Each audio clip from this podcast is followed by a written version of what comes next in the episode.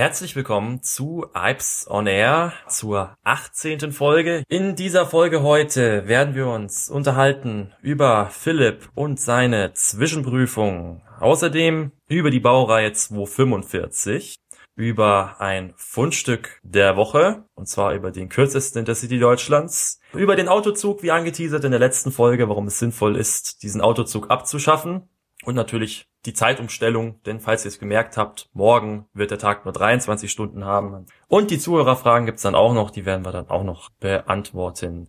Wir haben heute einen Gast dabei, die Niki. Hallo Niki.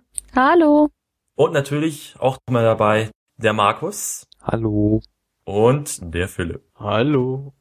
Ja, und natürlich der Patrick, der heute allerdings ziemlich krank ist und deswegen auch ganz froh ist, wenn er nicht so viel reden muss und deswegen gleich an den Philipp abgibt. Der will nämlich erzählen, dass er ja Zwischenprüfung hatte. Die Zwischenprüfung bei der Bahn ist ja in zwei Teile aufgeteilt, Theorie und Praxis, was ja sonst nicht so ganz üblich ist, aber es ist halt bei der Bahn so. Da hat man einmal den schriftlichen Teil, den hatten wir in Stockdorf. In wo? In Stockdorf. Das ist auf der S6. Ja, genau. Ah, ich bin gut. Ach, also für alle, die nicht aus München kommen, Stockdorf, das liegt kurz vor Starnberg und das ist südöstlich, nee, südwestlich, ach egal, auf jeden Fall im Süden von München. Lass es mit den Himmelsrichtungen. Ja. und was ist da? Da war eine Bauschule, da äh, haben wir die Zwischenprüfung in einer Turnhalle geschrieben. Und ich habe vorher aus Spaß schon gesagt, ich gehe da nicht in die Turnhalle. Ja, warum Erstens nicht? mal war die falsche Berufsbezeichnung dran, Eisenbahner im Betriebsweg.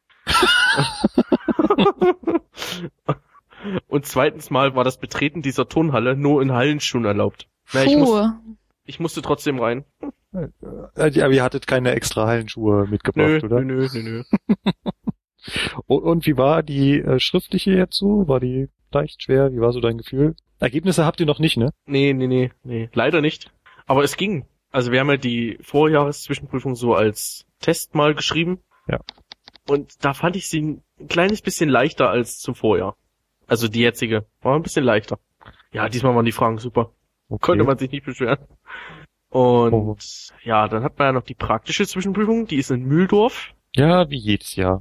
Ich glaube, das wird sich auch nie ändern. Ich verstehe auch nicht, warum man das in München macht, aber Du verstehst nicht, warum man es nicht, nicht in München macht. Ja, ich habe das Wort vergessen. Weiß nicht, ich glaube, weil die halt in Du brauchst ja irgendwie so die richtige Weiche dafür, weil du musst ja da diese Weiche festlegen, HV 73. Ich glaube, das äh, haben wir schon mal in einer Folge erklärt und zwar war das gleich die erste Folge. Die erste. In der ersten Folge von Ipes on Air hatten wir schon mal über Zwischenprüfung berichtet, was da genau rankam und da musst du ja auch diese Weiche da festlegen. Und dafür brauchst du halt die passende Weiche. Die wäre auch in München vorhanden. Ja, aber du brauchst ja auch, du brauchst ja ein Gleisfeld, wo du drin sein kannst, ohne dass da Züge langfahren. Ja, das ist auch da. Naja, das ist jetzt nicht so schwer zu bewerkstelligen, oder? Genau, richtig. Meine Aussage. Na gut. Vielleicht ist es einfach nur eine schöne Stadt. Ja, das ist wie Wandertag dann. Ja, Mühldorf ist aber wirklich eine schöne Stadt. Und ja, mal zum eigentlichen Thema wieder zurückzukommen. Sind wir dann in Mühldorf, also mussten wir 7.06 Uhr los, 8.14 Uhr da und dann gleich, die Prüfer sind mit dem gleichen Zug gekommen.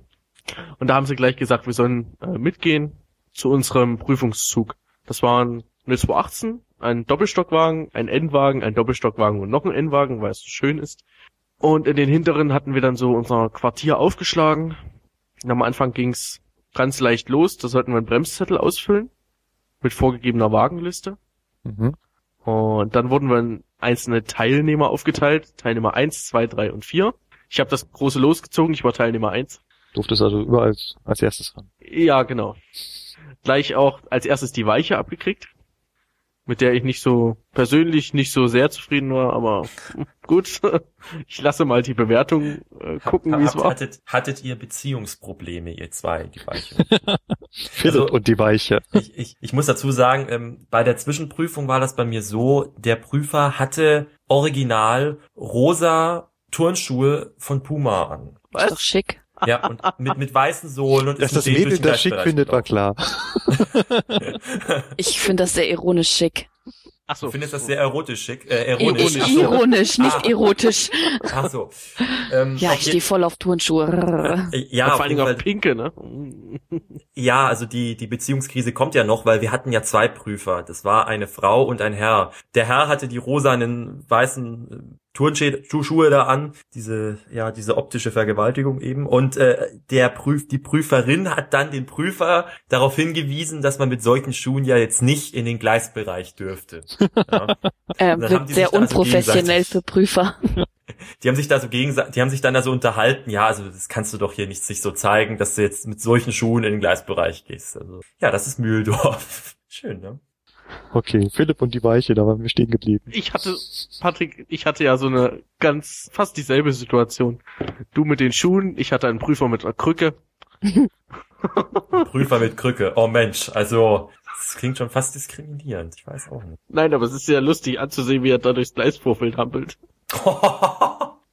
Nein, wirklich, es heißt ja, du sollst nicht unbedingt was in der Hand haben, wenn du durchs Gleisfeld gehst, ja?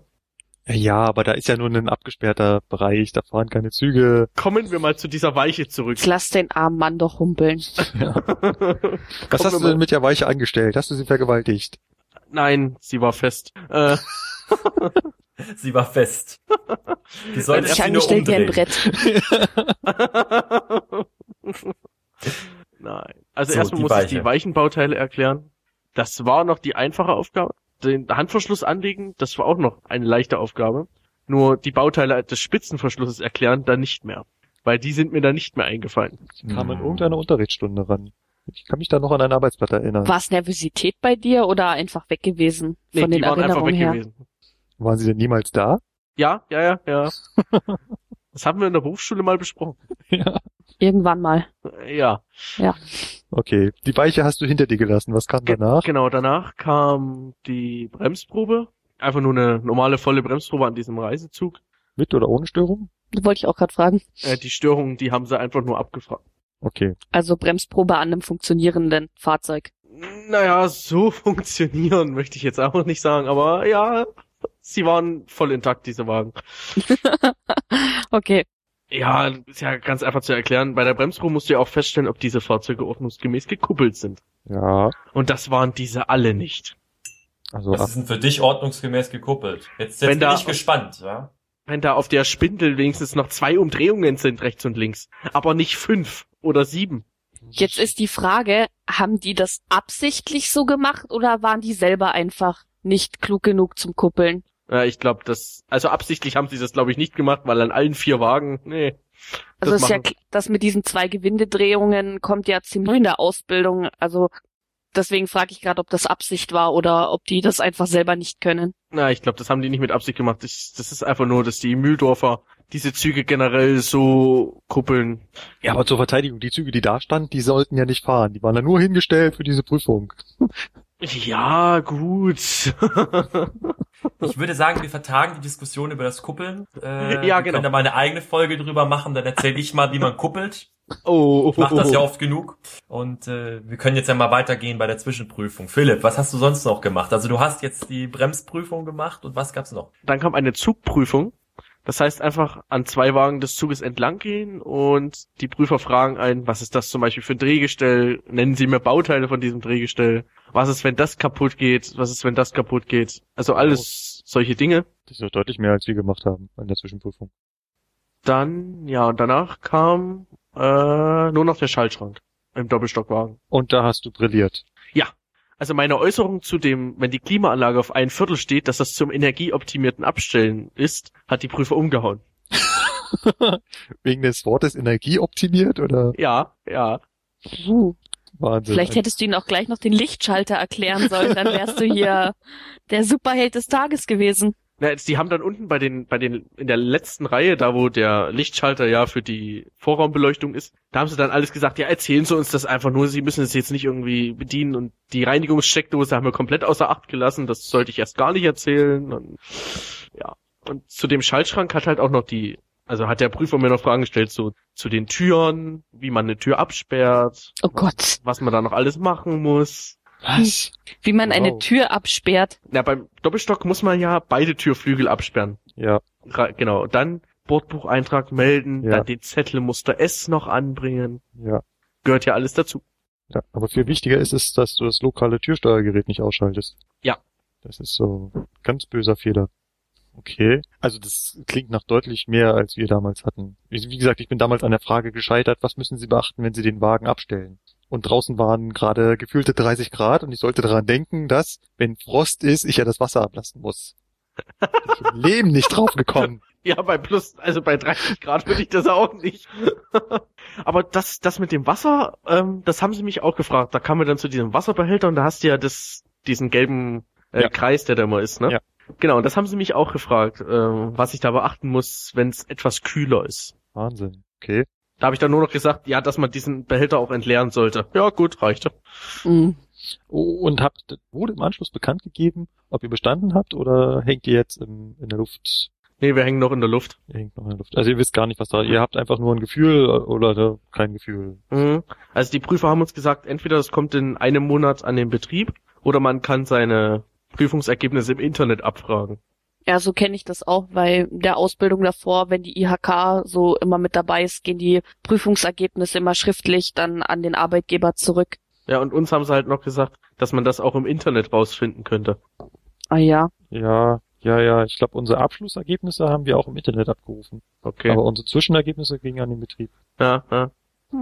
Auf jeden Fall aufregende Zwischenprüfung. Ja, Und? ja. Und man lohnt es sagen. doch, dass wir nach einem Jahr nochmal über die Zwischenprüfung berichtet haben, weil sie eindeutig anders abgelaufen ist. Also bei Ja. Patrick klang das noch anders und bei mir auch. Ich hatte vor einem Jahr zwischen, das kann ich mir gar nicht mehr vorstellen. Vor zwei Jahren hat's eine Zwischenprüfung. Nein, Gott. vor einem Jahr. Also Ipes on Air ist fast ein Jahr alt und Ach, wir haben, ja, wir sind ja 2015. Ja, okay, nee, passt. War Ja. gerade etwas äh, verwirrt. genau in der ersten Folge ging es um die Zwischenprüfung. Ja, ja, ja, passt schon. So, apropos erste Folge. Wir haben heute einen Gast. Das war eine tolle Überleitung. Ja. Die war perfekt. Super. Ja. Ähm, an dieser Stelle, hallo Niki, schön, dass du da bist heute. Die Niki ist aus München und sie war, bevor sie sich entschieden hat, äh, die Alpausbildung zu beginnen, jetzt im ersten Lehrjahr, Ja, genau. äh, gar, also auch bei der Bahn, aber auch nicht bei der Bahn. Erzähl mal, was, wie bist du zur Bahn gekommen? Also ich habe meine Ausbildung als Arzthelferin gemacht und dann wollte ich aber da nicht mehr weitermachen, weil es mir einfach nicht gelegen hat. Dann hat ein Freund von mir gesagt, komm doch zu DB Sicherheit. Wenn es dir nicht gefällt, kannst du wieder gehen. Also so wie eigentlich viele so zufälligerweise zur Bahn kommen. Und dann war ich halt dort und dieses jeden Tag neben den Fahrzeuge gesitze da und dann habe ich mich halt irgendwann angefangen für diese Maschinen zu interessieren, habe immer wieder so im Internet über, über Sachen nachgelesen, die ich wissen wollte über die Anschriften von den Zügen und dann bin ich ja auch in der Zwischenzeit dann mit jemandem zusammengekommen, der schon Lokführer war. Und auf jeden Fall dachte ich am Anfang immer so, nee, so, vielleicht bist du ja doch zu dumm und du schaffst es nicht und noch eine zweite Ausbildung. War da bisschen skeptisch und irgendwann hat dann aber derjenige, mit dem ich zusammen war, gesagt, also wirklich, wenn du das schon jeden Nacht liest oder dich dauernd informierst, dann kannst du auch die Ausbildung machen, dann wirst du zumindest dafür bezahlt. Ja, gut, also dachte ich mir, schief gehen kann's ja nicht, mehr als Versagen ist nicht drin. Und dann habe ich haben eine Bewerbung geschrieben, war da dann an diesem Auswahltag. Und mit besten Ergebnissen bin ich rausgegangen und dann bin ich genau ein Wochenende, bevor die Ausbildung stattgefunden hätte, bin ich dann noch zum Bahnarzt gekommen. Oh, das klingt sehr, sehr kurzfristig. Ja, das Ja. war auch sehr kurzfristig. Ich war die letzte, die in die Ausbildung mit reingerutscht ist. Okay. Oh, Weil und, vor aber du musstest mir- auch ganz normal den Bahnarzt nochmal machen, auch wenn du davor schon bei der Bahn Nein, warst. ich musste also im externen Unternehmen war keine Bahnarztuntersuchung Ah. mit dabei. Ah, also du warst quasi bei DB Sicherheit, aber irgendwie doch extern. Genau, und selbst wenn, die DB Sicherheit wird vom Bahnarzt nicht so intensiv geprüft wie die Lokführer. Okay. Also auch wenn man richtig bei DB Sicherheit gewesen wäre, hätte man noch Ja, die Tests sind dort anders beim Bahnarzt. Und den Bahnarzt hast du dann auch gepackt und hast dann Ah, das war sowieso so heikel, dass ich diesen Bahnarzt da gepackt hat, weil wir hatten eigentlich schon Urlaub in Hamburg gebucht gehabt und es ließ sich nicht mehr ändern und dann kam auf einmal so kurzfristig dieser Bahnarzttermin da rein, weil anscheinend vor mir einer durch diesen Bahnarzt durchgefallen ist. Und dann musste ich nach Hamburg Koffer abliefern und weil in München kein Termin mehr frei gewesen ist, bin ich dann nach Stuttgart zum Bahnarzt gekommen. Heißt Koffer abliefern, mit dem, äh, dann wieder zurück nach Stuttgart, Stuttgart Bahnarzt zurück nach Hamburg. Also ich hatte neun Stunden im Zug geschlafen und war mir nicht sicher, ob das reicht, um meine Fähigkeiten voll abzurufen an diesem Tag. Ich wollte gerade sagen, also in allen Tipps und Hilfestellungsseiten steht immer drin, kommt ausgeschlafen und Ja. ausgeruht. Ich habe auch unausgeruht geschlafen. Ich habe allerdings, weil ich wirklich ein bisschen Sorge hatte wegen dem Bahnarzt, weil es ja so so eine Entscheidung, ja, nein, schaffst du es, habe ich mir wirklich davor so fürs Handy so Reaktionsspiele runtergeladen, wo man so so üben kann, so Farben schnell erkennen und Sekundenzeiten dann zu Ja. lesen, wie schnell man war. So, warum nicht? War legitim, dass man vorher ein bisschen trainiert. Und was man auch zugute halten muss in Stuttgart, man hat den ganzen Tag Zeit. In München habe ich mitbekommen, da muss man einmal diese Aufgaben alle durchmachen. Und in Stuttgart war es so, uns war es freigestellt, nach den Tests immer wieder den Raum zu verlassen, aufs Klo zu gehen, was zu trinken, eine zu rauchen. Es war halt dann in der eigenen Verantwortung, ob der Test vier oder sieben Stunden gedauert hätte. Oh, das ist auch nett. Ich glaub, So hatte ich das- hab Du hattest das auch so? So hatte ich das auch. Ich hatte ja meinen Bahnarzt in Leipzig, weil ich ja noch Hauptmeldeadresse Chemnitz hatte und da haben sie halt gleich gesagt, äh, sie lassen mich nach Leipzig gehen. Und so hatte ich das auch. Die hat gleich zu mir ähm, gesagt, lassen Sie sich Zeit. Und wenn Sie mal nicht mehr können, dann einfach ähm, sagen und dann kann man Ja. rausgehen vor die Tür, mal frische Luft schnappen, alles sowas. Das hat die zu mir in Berlin, glaube ich, auch gesagt. Aber ich glaube, jetzt haben wir alles durch, oder? Stuttgart, Leipzig, Berlin. Patrick, wo warst du? Ich war in München. Ich war auch Und? bisher leider noch nicht in Hannover beim Bahnarzt, sonst hätte ich jetzt da auch was zu sagen können. Aber Ähm. München war auch relaxed, oder? Naja, also München war jetzt nicht so mein, mein, mein Favorit, also weil es halt doch recht stickig in diesem Raum war. Ich glaube, da kann man sich ganz froh schätzen, wenn man jetzt nicht unbedingt in München diese Prüfung gemacht hat. Also ich glaube, das war ganz gut, weil in München ist es schon, also es war sehr warm an diesem Tag, wo ich diese Prüfung gemacht habe und auch noch, diese, dieser Raum hat keine Klimaanlage oder die war kaputt und das war dann nicht sehr angenehm. Oh Gott. Aber eine Frage, die ich mich interessieren würde, ist, würdest du dich jetzt als technikaffin bezeichnen oder nicht? Ich meine, du hast ja erst Arzthelferin gelernt und bist dann zu dieser Idee über Sicherheit zur Lokführerausbildung gekommen Hm. und äh, ja, jetzt heißt es ja immer, ja, hier Frauen und Technik. Ich meine, ich glaube, dass ich finde das sowieso Quatsch, aber gibt ja viele Männer, die das denken. Also bist du so die Technikerin? Interessiert dich? Eigentlich schon. Ich finde sowas, äh, diese Zusammenhänge und wie was funktioniert und mit welchen Sachen irgendwas anderes ausgelöst wird, finde ich sehr spannend. Also ich kann mich damit beschäftigen und mir wird da halt halt nicht langweilig. So diese typischen Mädchensachen wie Arzthelferin, das war da, das war nicht meins. Das war nicht spannend genug für mich. Ich habe die Zusammenhänge meistens schnell begriffen und dann saß ich im Unterricht und war ja, ich war teilweise unterfordert und dann kamen da schlechte Noten durch, weil das, das hat mich so wenig interessiert, es hätte ein Rad umfallen können und das wäre spannender für mich gewesen. Das ist ja ein ziemlich vernichtendes Urteil für die Ausbildung zum Arzthelfer, muss ich jetzt schon Die ist sagen. sehr schlecht, ja. Die ist sehr schlecht, das braucht man nicht schönreden. Und wie findest du bisher die Ausbildung bei der Bahn? Also ich muss sagen, so qualitativ äh, wesentlich besser. Man muss sagen, die Ausbildung zum Lokführer ist ähm, schwieriger, definitiv auch von dem Stoff her. Aber es wird einfacher, weil immer jemand da ist, der es nochmal mit einem durchgeht. Oder weil man nochmal fragen kann oder die Möglichkeit hat, in die Sprechstunde zu kommen und es sich nochmal erklären zu lassen. Man wird nicht allein gelassen mit dem vielen Stoff, den man lernen muss. Was war denn bisher so dein schönster Moment? Mein schönster Moment. Oh, meine erste Lernfahrt. Ganz klar. Ich glaube, das antwortet jeder. Ganz klar, das erste Mal wirklich diesen Hebel umlegen und merken, was man für Tonnen in Bewegung setzt, ist, glaube ich, so dieses ultimative Stolzgefühl. Ich kann mich immer noch an meine erste Lernfahrt erinnern. Die war damals an meinem Geburtstag. Und noch Und- besser. Ja, war ein tolles Geschenk und es hat unheimlich Spaß gemacht. Also wir sind nicht viel gefahren und auch nicht weit gefahren und es war auch nur S-Bahn in Anführungszeichen, aber es war schon toll. Klar und auch ganz toller Moment, das erste Mal Uniform anhaben. Stimmt. So das erste Mal die Ja. Weste anziehen und Hose und Gürtel und dann mit dem Rucksack in die Arbeit zu gehen und wenn man in die U-Bahn einsteigt, steigen erstmal fünf andere aus. Klasse Gefühl. Das ist aber immer so. Das ist immer echt immer so. Also damals war die Ubrika auch echt toll, muss ich schon sagen. Wo die dann bei mir angekommen ist, ich habe die dann erstmal so ge- geguckt, ob alles drin ist in diesem Paket und dann alles anprobiert und so. Das hat schon Spaß gemacht, ja. Und nichts hat gepasst. Nein, bei mir hat alles gepasst. Das war ja. Also bei dir hat alles gepasst. bei mir hat alles gepasst. Ja. Mensch. Jetzt, aber heute passt es mir nicht mehr. Damals hat es mir gepasst, jetzt passt es mir nicht mehr. Du bist dünner weit. geworden. Ich bin dünner geworden, ja. Schön wär's gewesen bei mir. Ich habe jetzt, glaube ich, mit diesem Betriebsdienst, weil man wirklich viel sitzt und Leute, die den Beruf auch machen wollen oder auch Eib werden, kann ich nur empfehlen, in diesen fünf Monaten wirklich abends joggen zu gehen oder so. Ich glaube, jeder in der Klasse hat mindestens drei, vier Kilo zugenommen. Ja, so ging's mir aber auch. Ich habe äh, äh, fast sieben Kilo zugenommen damals in der Ausbildung. Ja, Äh, ich bin auch mit zehn Kilo dabei. Also das geht recht schnell, vor allem man, man fängt ja dann recht schnell an, ne? dann isst man Frühstück, dann kommt zwölf gleich wieder Mittagessen, dann kommt noch Kaffeekränzchen, dann sitzt man doch ewig in den Kantinen rum. Ach, Ja, man Ja, muss das sagen, das. Kantinenessen ist nicht unbedingt fördernd für die Figur. ja. Okay, ich fand das Kantinenessen jetzt nicht so lecker, als dass ich mich da, aber Ja, ich auch nicht. Deswegen kochen wir jetzt selber. Wir haben ja dieses neue Gebäude da in Steinhausen und da ist eine Küche drinnen und Kollegen von uns, wir finden es ganz toll. Wir packen da mal unsere Sachen ein und dann in der Stunde, wo wir Zeit haben, da kochen wir dann uns was zu essen. und was kocht ihr da so? Also, Nudeln, Auflauf, was haben wir schon gemacht? Salate, dass wir großen Salat machen oder sowas. jetzt werde ich neidisch. Oder Gemüsepfanne haben wir auch schon gemacht, Und ja. Großer Fan waren alle von Gemüsepfanne mit Schafskäse. Oh, ist Also lässt sich viel machen mit Ja. der Küche. Finde ich ganz Toll. klasse, dass sie da eine reingemacht haben. Toll. Toll.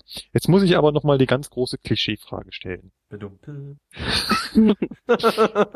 Mädels in der Ausbildung, in einem Beruf, der doch sehr, sehr männlich dominiert ist. Wie fühlt sich das an? Also wirst du da akzeptiert oder wirst du als Aussätzige behandelt oder wirst du womöglich sogar privilegiert, dass man sagt, oh ja, pass nur auf das Mädel auf und Also ich muss zu meinem Glück sagen, dass ich, ich werde ganz normal behandelt. Ich werde halt von den Klassenmitgliedern genauso behandelt, als wäre ich Junge, da ist überhaupt kein Unterschied.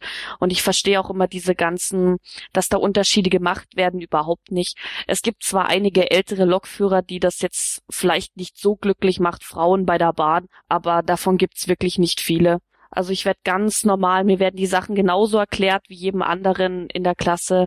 Ich habe da noch nie gemerkt, dass Unterschiede gemacht werden. Ich bin auch nie gezwungen worden, so jetzt, ich muss als Einzige mein Halstuch da tragen. Ich trage ganz normal meine Krawatte und es hat noch nie einer gesagt, dass es nicht passend wäre. Also das ist so für mich dieses Zeichen, dass es akzeptiert wird. okay. Ihr seid jetzt äh, zwei Mädels im Lehrjahr. Genau, weil leider sich immer noch zu wenig Frauen auf diesen Beruf bewerben. Du bist jetzt AIP 14, der Philipp ist AIP 13. genau. Wie viele Mädels habt ihr? Null. Gar keine. Okay, der Patrick war AIP 12. Wie viele Mädels hattet ihr? Also wir hatten zu Anfangs vier, davon ausgelernt haben am Ende drei. Immerhin. Ist ein guter Schnitt, definitiv. Die eine ist abgehauen. Gut. Okay, okay, wir hatten auch zu Anfangs eine, aber die ist dann wieder gegangen, also von daher. Ich habe jetzt aber mitbekommen, dass in der Q-Gruppe, die jetzt angefangen haben, ähm, drei oder vier Mädchen drin sind. Eine, die früher beim Service war und zwei, die waren früher Zahntechnikerinnen und die eine weiß ich gar nicht, mit der habe ich mich noch nicht unterhalten. Ne? Aber da ist jetzt Aufschwung drinnen. Jetzt Also müssen wir ganz kurz für unsere Hörer erklären, was eine Q-Gruppe ist. ist die Kurzausbildung zum Lokführer. Das Q kommt nicht von den Kühen auf der Weide, sondern vom Buchstaben Q im Alphabet und steht für Qualifizierungsmaßnahme. Und sie wird halt äh, scherzhafterweise bei uns immer Qs oder Q-Gruppe genannt. Und wir sind jetzt zwei Mädchen und bei uns hat man sich halt so gedacht mit der Klassenvergabe, jede Klasse kriegt ein Mädchen und wenn es nicht funktioniert oder das Mädchen sich jeweils in seiner Klasse einsam oder nicht verstanden fühlt, kann man das ja immer noch ändern. Aber das war absolut kein Ding. Ich fühle mich nicht benachteiligt. Das wird sich nicht anders verhalten in meiner Gegenwart.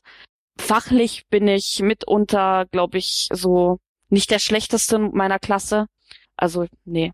Es ist alles, jemand, der sagt, dass da Unterschiede gemacht werden, das ist ähm, nur Gerüchte.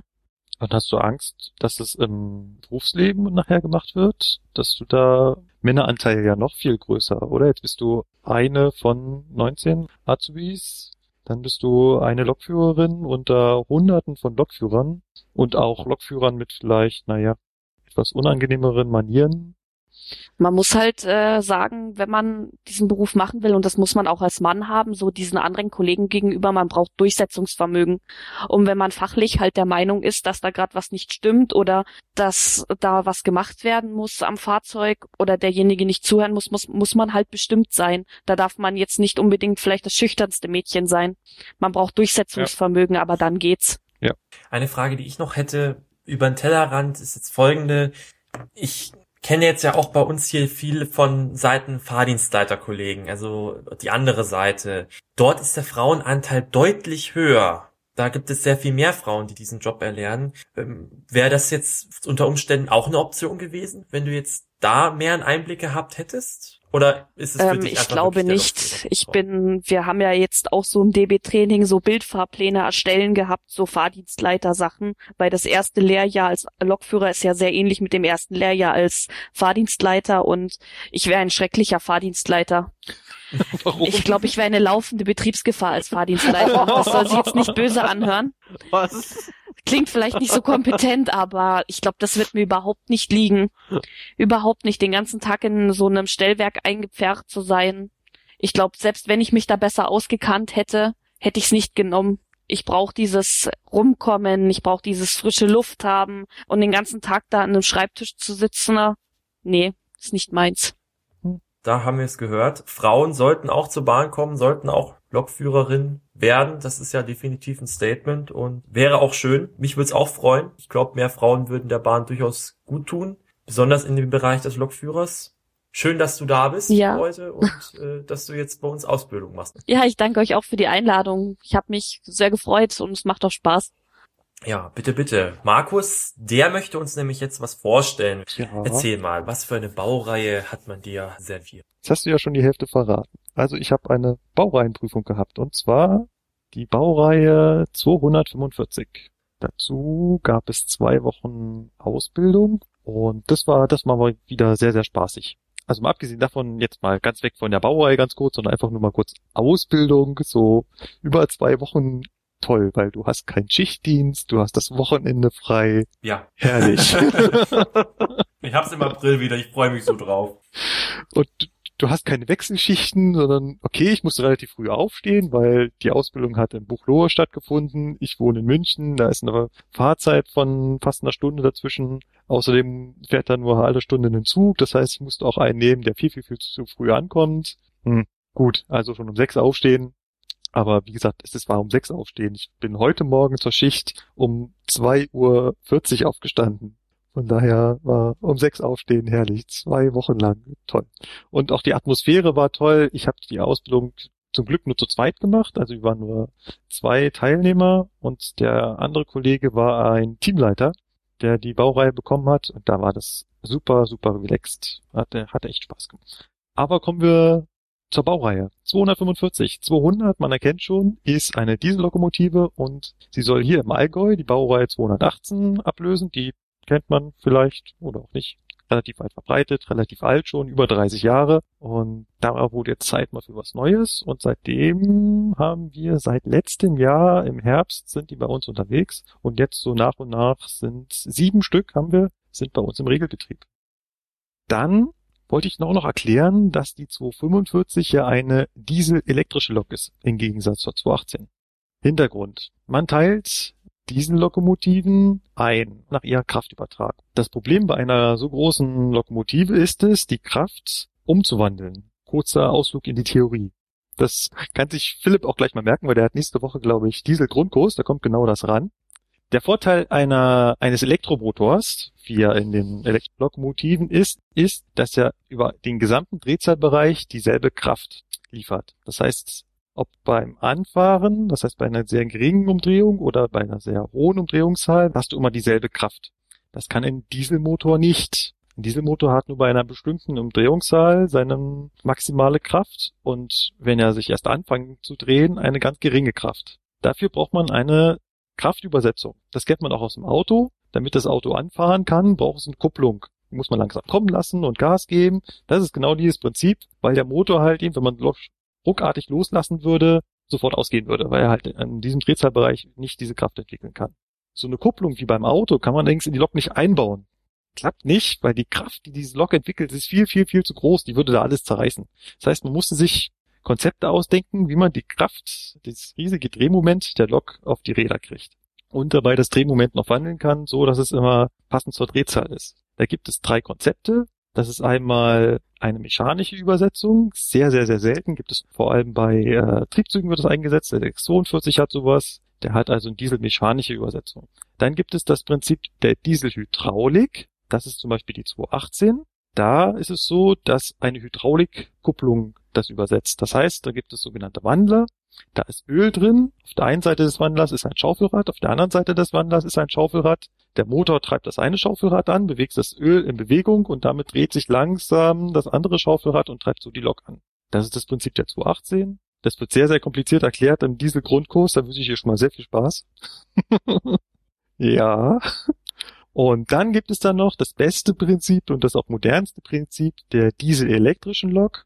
Hier macht man sich das ganz einfach. Man sagt sich, die Elektromotoren sind doch so vorteilhaft, dann baue ich doch da einfach Elektromotoren ein und erzeuge mit meinem Dieselmotor Strom. Und diesen Strom benutze ich, um die Elektromotoren anzutreiben. Dann habe ich das Problem der, der Drehmomentwandlung überhaupt nicht. Und genau das macht die 245. Das heißt, da sind vier Dieselmotoren eingebaut. Diese vier Dieselmotoren treiben vier ähm, Drehstromgeneratoren an. Diese vier Drehstromgeneratoren treiben dann vier Fahrmotoren an. Das ist das Prinzip hinter der dieselelektrischen Lok. Und früher hatten wir halt Diesel hydraulisch, das war die 218. Jetzt haben wir Diesel elektrisch, 245. Und das ist natürlich eine ganz schöne Umstellung, weil die Lok ist quasi zur Hälfte eine E-Lok und zur Hälfte eine Diesel-Lok.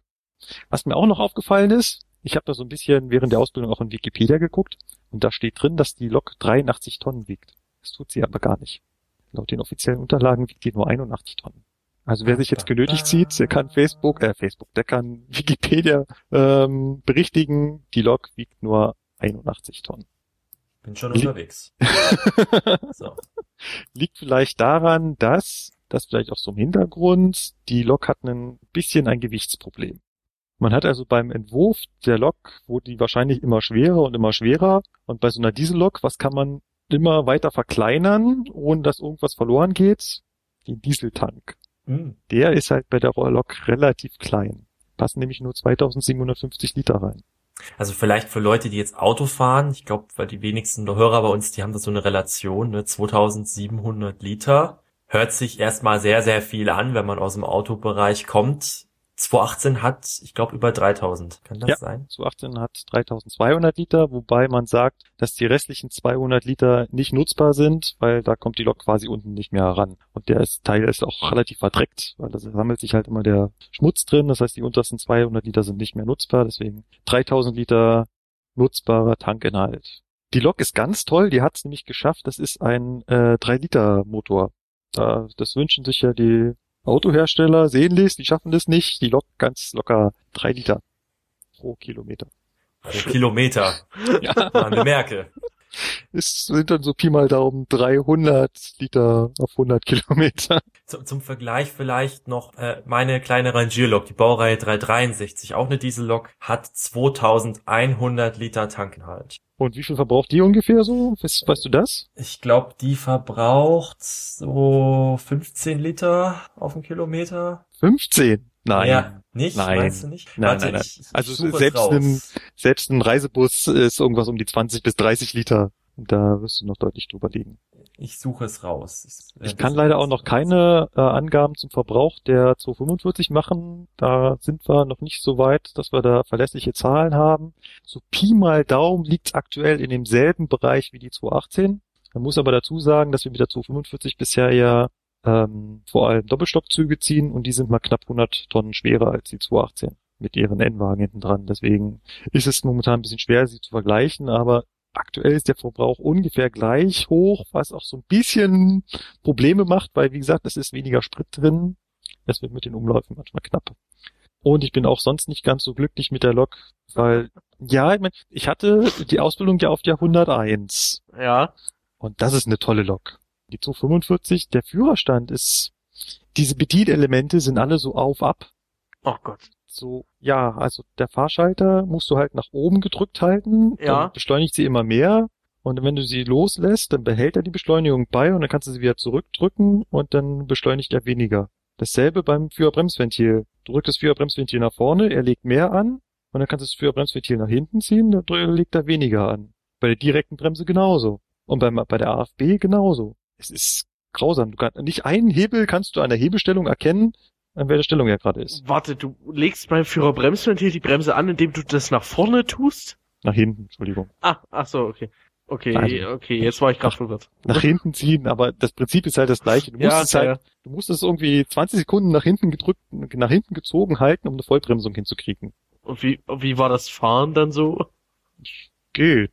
Also, es hat sich jetzt so nach den ersten Schichten hat man sich dran gewöhnt. Sie fährt sich eigentlich ganz angenehm. Okay. Und Ich könnte mir halt vorstellen, dass es so mit so einer klassischen Bedienung einfacher wäre. Ich meine, man hat irgendwann mal einen Einheitsführerstand erfunden. Wenn man sich den Führerstand einer Baureihe 111 anguckt und einer Baureihe 120 und einer Baureihe 101 und eines ICEs, die sehen alle gleich aus. Da könnte der Laie keinen Unterschied erkennen. Warum? Weil das ein Einheitsführerstand ist. Ja. Mit dem Hintergedanken, Mensch, die Lokführer, die das fahren, müssen sich nicht jedes Mal auf einen neuen Führerstand eingewöhnen. Nein, hat man wieder über Bord geworfen. Jetzt macht wieder jeder seinen eigenen Mist. Also wenn irgendjemand Fragen zur 245 hat, immer her damit. Ich glaube, ich kann die meisten davon beantworten. okay. Aber ich habe wieder eine neue Lok. es ist, das macht den Job gleich viel, viel äh, spannender, wenn du zwei unterschiedliche Baureihen an einem und denselben Tag fährst. Fährst erst so 45 die Strecke entlang und dann fährst du zwei Stunden später die 218 dieselbe Strecke entlang und musst halt umdenken, das Bremsen und das Türen öffnen und alles funktioniert anders. Macht den Job etwas herausfordernder. Nicht ganz so eintönig. Muss ich ehrlich gesagt Markus reden. Mehrere Baureihen macht mehr Spaß. Ist so. Ja. ja. Ja, Mensch, jetzt muss ich aber mal grad fragen, Niki, bist du noch da? Ja, ich bin noch da. Ich habe Markus so. ganz gespannt zugehört, weil so von Baureihen, vor allen Dingen jetzt hier so mit ganz neu, habe ich noch nicht so viel Ahnung. Bin noch, muss ja erst lernen. Muss man auch nicht haben. Das, äh, man, man, man hat sie, wenn man sie braucht und man braucht sie, wenn man sie nicht hat oder wie, nee. Irgend, äh, irgendwie sowas. Ja.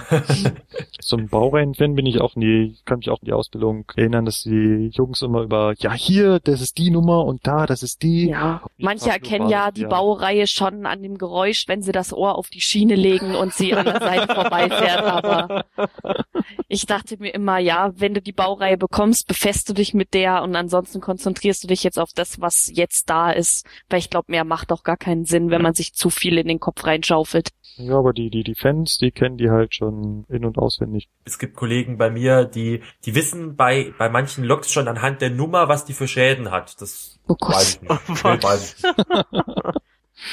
Ich glaube, viele Bahnfans sind auch mal ganz erschrocken, dass die Eisenbahner sich dafür nicht interessieren. Ja, das glaube ich auch, ehrlich gesagt. Hier hört bestimmt der ein oder andere Eisenbahnfan zu und sagt, was, das wissen die nicht, das kennt man doch, das weiß man doch. Er sagt, ja, aber ich Ich weiß nicht, ich glaube, das ist wie mit einem Sternekoch, der geht auch nach Hause und schiebt sich eine TK-Pizza im Backofen, weil er keine Lust mehr hat zu kochen. Jawohl, ich, ich muss sagen, äh, jetzt durch die 40 Fahrschicht, wenn man so überlegt, ah ja, die Schicht kommt mir bekannt vor, ah ja, das wird die Schicht, das ist die Schicht, dann fest man sich auch und denkt an den Kopf und denkt sich, hä, was? Oh, bin ich jetzt echt schon so verrückt, dass ich mir die Schichten merken kann, also. Ja, wenn du dir halt tagtäglich dich damit beschäftigst. Und es ist ja nachher auch der Vorteil. Also es ist wirklich angenehmer, wenn man nicht mehr die Schicht Stück für Stück analysieren muss, was man da machen muss, sondern man guckt da so grob drauf, ach, das ist die wieder, passt. Das Ah, ist, das kommt aber und das geht wieder, als ich noch beim Sicherheitsdienst war, um die Züge festzustellen, die nachts im Depot sind, müssen man ja die Fahrzeugnummern dann mit abschreiben. Die werden alle aufgelistet und müssen eingetragen werden auf einen Zettel. Erstens mal, um zu sehen, war der wirklich dort, wo er angegeben hat, dass er war. Und zweitens, um zu sammeln, welche Fahrzeuge dort nachts abgestellt werden. Und so mit der Zeit weißt du halt auch so die einzelnen Fahrzeuge auswendig und welche schon öfters irgendwelche Besprühungen hatten und kannst dir wirklich bis auf die Kontrollziffer die Fahrzeuge merken. So jetzt halbes Jahr nach dem Ganzen könntest du nicht mehr sagen. Jetzt ist es mir schon wieder wurscht, aber während ich es gemacht habe, war es dann einfach so automatisch im Kopf mit drinnen. Kommen wir mal wieder zurück zu unserem Thema und zwar möchte ich auf meine Anmerkungen im letzten Podcast doch Stellung nehmen. Letztes Mal habe ich über Autozüge gesprochen oder zumindest angeteasert. Ich wollte mich darüber unterhalten, warum es Sinn machen könnte oder Sinn macht, die Autozüge abzuschaffen. Wie ihr alle wisst, ist es so, dass ich ja im Rangierdienst in Hannover tätig bin und dann unter anderem auch nach Hildesheim fahre, um dort die Autozüge zusammenzuführen, die von Berlin und von Hamburg kommen. Inzwischen auch nur noch mit Autowagen von Hamburg. Von Berlin fährt man ja mit dem LKW. Jetzt ist es so, ich kann da nur die Beobachtung von mir erzählen. In diesem Zug sind das rein von der Organisation her zwei Züge. Es gibt vier Wagen. Diese vier Wagen sind für als Nachtzug deklariert, also City Night Line. Und es gibt zwei Wagen und diese zwei Wagen sind für Autozug deklariert. Das sind im Grunde genommen Autozugreisewagen. Dazu gibt's dann noch fünf Autowagen dahinter, wo dann eben die Autos draufstehen. Diese fünf Autowagen sind in der Regel nicht so wirklich voll. Ich habe in den letzten Monaten, wo ich diese Autozüge da gekuppelt habe, mal so ein bisschen drauf geachtet. Meistens war nach dem zweiten oder dritten Wagen schon Schluss, was die Autos anging. Und wer meint, die Wagen innen drin, diese Nachtzugwagen, diese Abteile wären voll, der ist auch leider sehr weit daneben. Die fahren teilweise mit zwei leeren Nachtzugwagen durch die Gegend. Ja, ich kann das, ich verstehe das, was du meinst. Ich war ja auch äh, in Hamburg vor drei, vier Wochen und da war das gleiche mit dem Auto, also mit dem Nachtzug hin von München aus nach Hamburg. Also nach Hamburg, der ist voll. Also ich bin an einem Freitag gefahren, Hm. der war voll und die auch die Autowagen waren voll. Aber an dem Samstagabend wieder zurück nach München, das war gähnende Leere in diesem Zug. Ah, Die Autowagen vielleicht drei Autos oder vier Autos drauf und in dem und in dem Schlafwagen nicht mal alle Abteile belegt. Was, genau, was du noch sagst eben, was auch noch dazu kommt, ist, es ist auch sehr saisonabhängig. Ja. Die Wagen sind in der Regel unter Wochenende voll und im Sommer sind sie auch sehr voll und im Winter vor allem. Aber im Winter fahren die wenigsten mit dem Auto dann zum Skifahren, sondern die fahren wirklich, ich habe es in Hannover original gesehen, da standen Leute mit Snowboards in der Hand, in voller und Montur, ja, sind in diesen Nachtzug gestiegen und dann habe ich gefragt, ja, wo fahren sie denn hin? Ja, wir fahren jetzt dann nach Tirol und steigen in München um. Also die wenigsten fahren mit dem Auto, wirklich. Der Zug ist einfach zu lang. Zwei Wagen oder drei Wagen reichen auch und brauchen wir nicht fünf hinten ranhängen.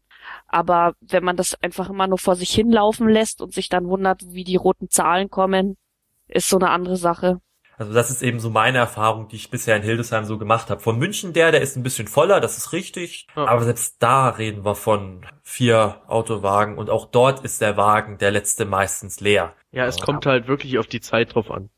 In den Ferien sind die immer gut, gut ausgebucht. Ja, eben. Genau. Aber es ist halt auch ein politisches Statement, wenn die Bahn Verkehr auf die Autobahn verlegt. Und ich finde, das geht gar nicht. Das oberste Ziel der Bahn ist es, mehr Verkehr auf die Schiene zu bringen. Und dann kann ich mir einfach als Bahnkonzern nicht leisten, zu sagen, hey, wir verladen jetzt Autos auf Autotransporter und schicken sie über die Autobahn. Ich find's auch schade. Man könnte Ja. es besser machen, aber es wird halt nicht gemacht. Und wie Niki schon sagt, wenn das nicht gut angenommen wird, dann ist ja nicht die Lösung, es abzuschaffen, sondern mir zu überlegen, wie kann ich das betriebswirtschaftlich besser hinkriegen, dass ich die halbwegs in die schwarzen Zahlen kriege. Abschaffen finde ich da immer die schlechteste Lösung. ja, das ist richtig. Jetzt kommt das Fundstück der Woche. Das Fundstück der Woche. Das Fundstück der Woche. Dum, dum, dum. Dum, dum, bell. Das Fundstück der Woche. Diese Woche der Intercity mit dem, ich glaube, kürzesten Laufweg, den es in Deutschland gibt. Der Intercity 1921. Diesen Zug kenne ich sehr, sehr gut, denn er gehört mit zu den Rangierarbeiten, die wir in Hannover haben. Da fährt man nach Wolfsburg und beschäftigt sich mit genau diesem Intercity. Dieser Zug fährt von Wolfsburg nach Hannover. Ohne Zwischenhalt. Das Wann fährt ihr? Nur am Wochenende oder? der Zug fährt Montag bis Donnerstags um 16.21 Uhr von Wolfsburg weg und ist um 16.53 Uhr in Hannover. Was hast du gesagt? 19, 1921. 1921. Und ich glaube, ich behaupte jetzt mal, wer es besser weiß, kann uns gerne anschreiben, mailen. Ich behaupte, das ist, glaube ich, der kürzeste Intercity-Lauf mit- und der einzige Intercity-Lauf ohne Zwischenhalt, den es überhaupt bei der Deutschen Bahn gibt.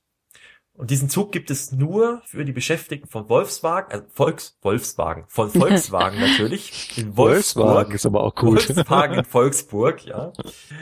Ja, von Volkswagen, die, äh, das ist nämlich für die der Shuttle äh, Hannover kommen, nach Hause kommen. Dafür gibt's diesen Zug. Ja. Den gibt's ja wirklich, Tatsache. ja. Natürlich gibt's den, sonst würde ich den ja wohl kaum in Rangierarbeiten haben. Finde ich aber cool von Volkswagen, muss man mal sagen. Dass die sich da darum kümmern, dass ihre Leute wieder heimkommen und so. Und dass sie einen eigenen Zug haben, ja, fand ich auch spannend. Es wird gemunkelt, äh, man weiß es nicht, ob, ob Volkswagen dafür jetzt bezahlt oder nicht, dass der Fernverkehr nach Wolfsburg fährt.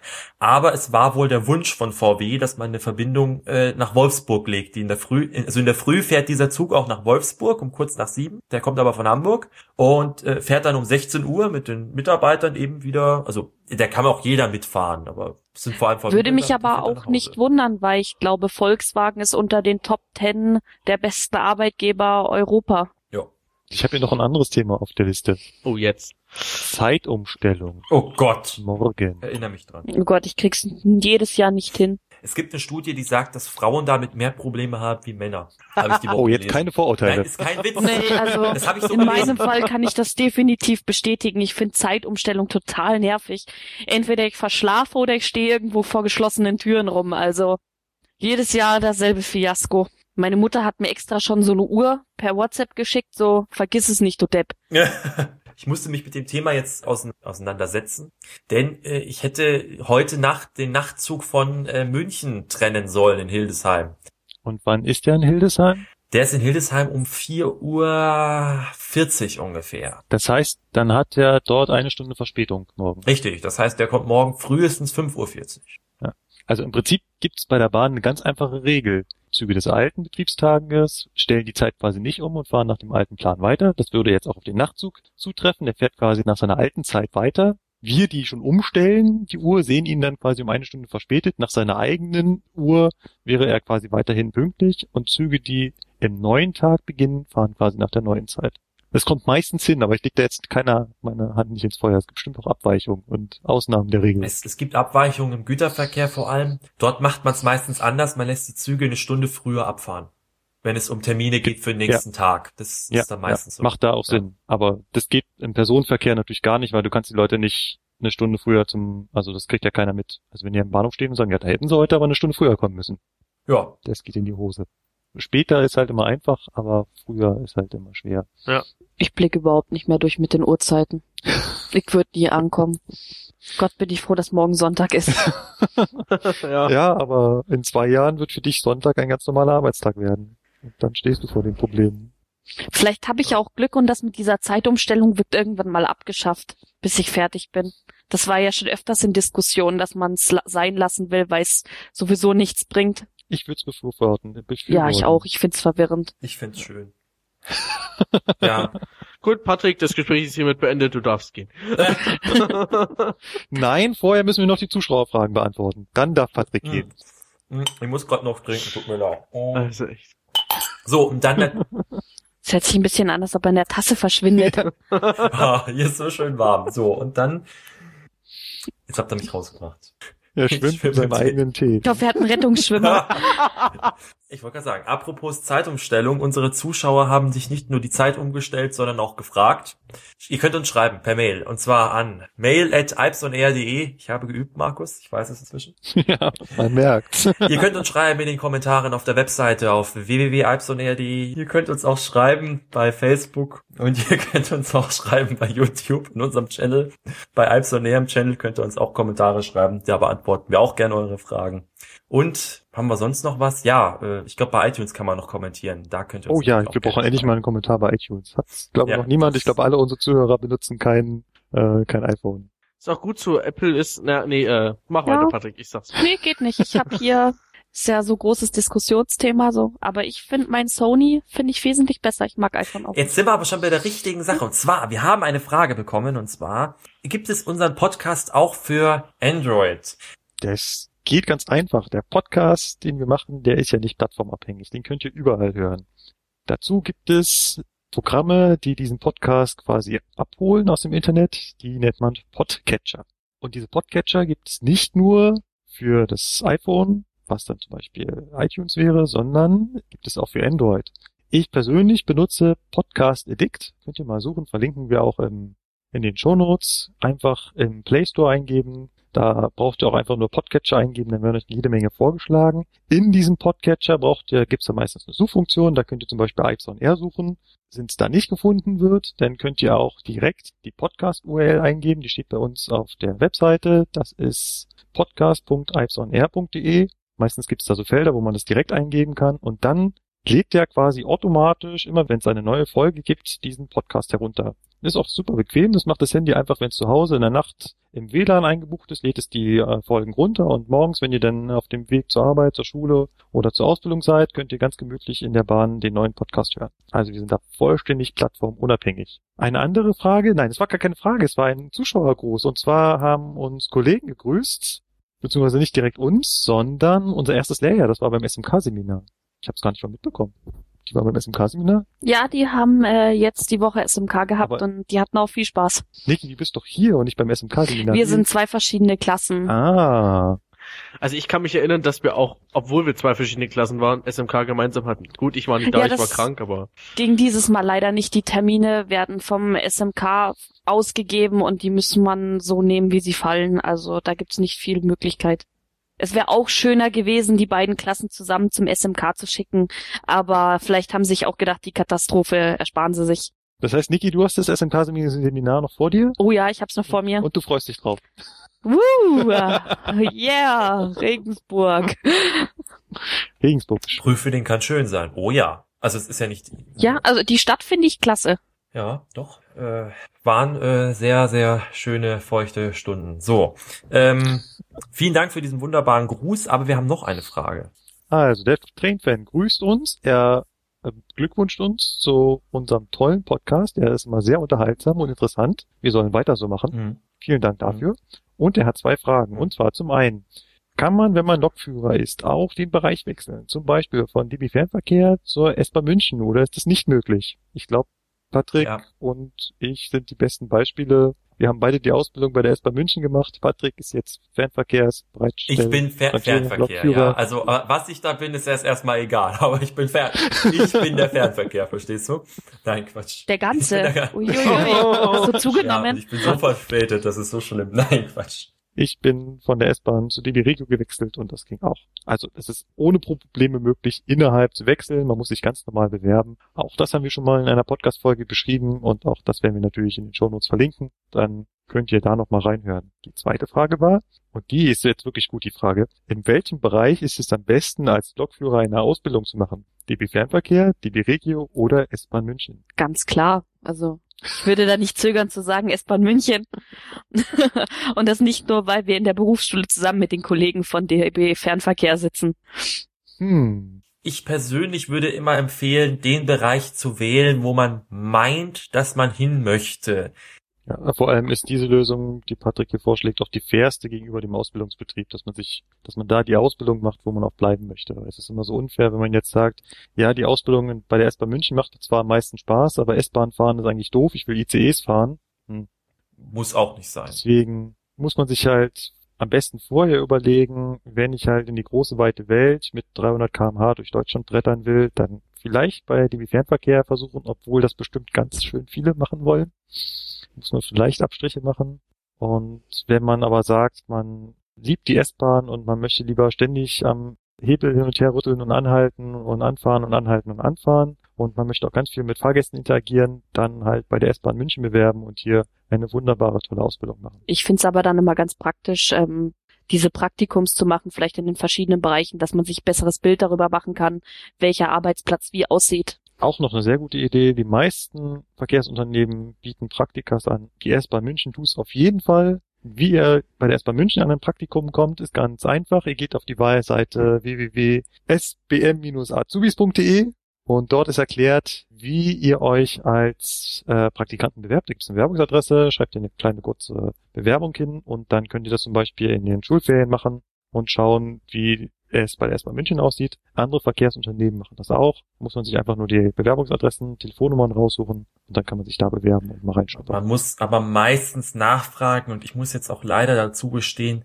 zum Beispiel der Fernverkehr bietet meistens nur Praktikas im KV-Bereich an, also äh, Zugbegleitdienst, Zugführer. Wirklich ein Praktikum, wo man wirklich das Fahren sieht, das Lokführer-Dasein, das gibt es beim Fernverkehr zumindest meines Wissens im Bereich Hamburg-Hannover nicht. Also ich weiß, ich kenne jemanden, der hat's gemacht, ist allerdings auch schon ein paar Jahre her, hat sich vielleicht geändert. In, Aber- in Hamburg, es hängt doch leider, es hängt wahrhaftig vom Einsatzbereich ab. Also Ja, genau, das, das, das weiß ich nicht, aber Deswegen. versuchen, versuchen, genau. anrufen, rumfragen, warum nicht? So.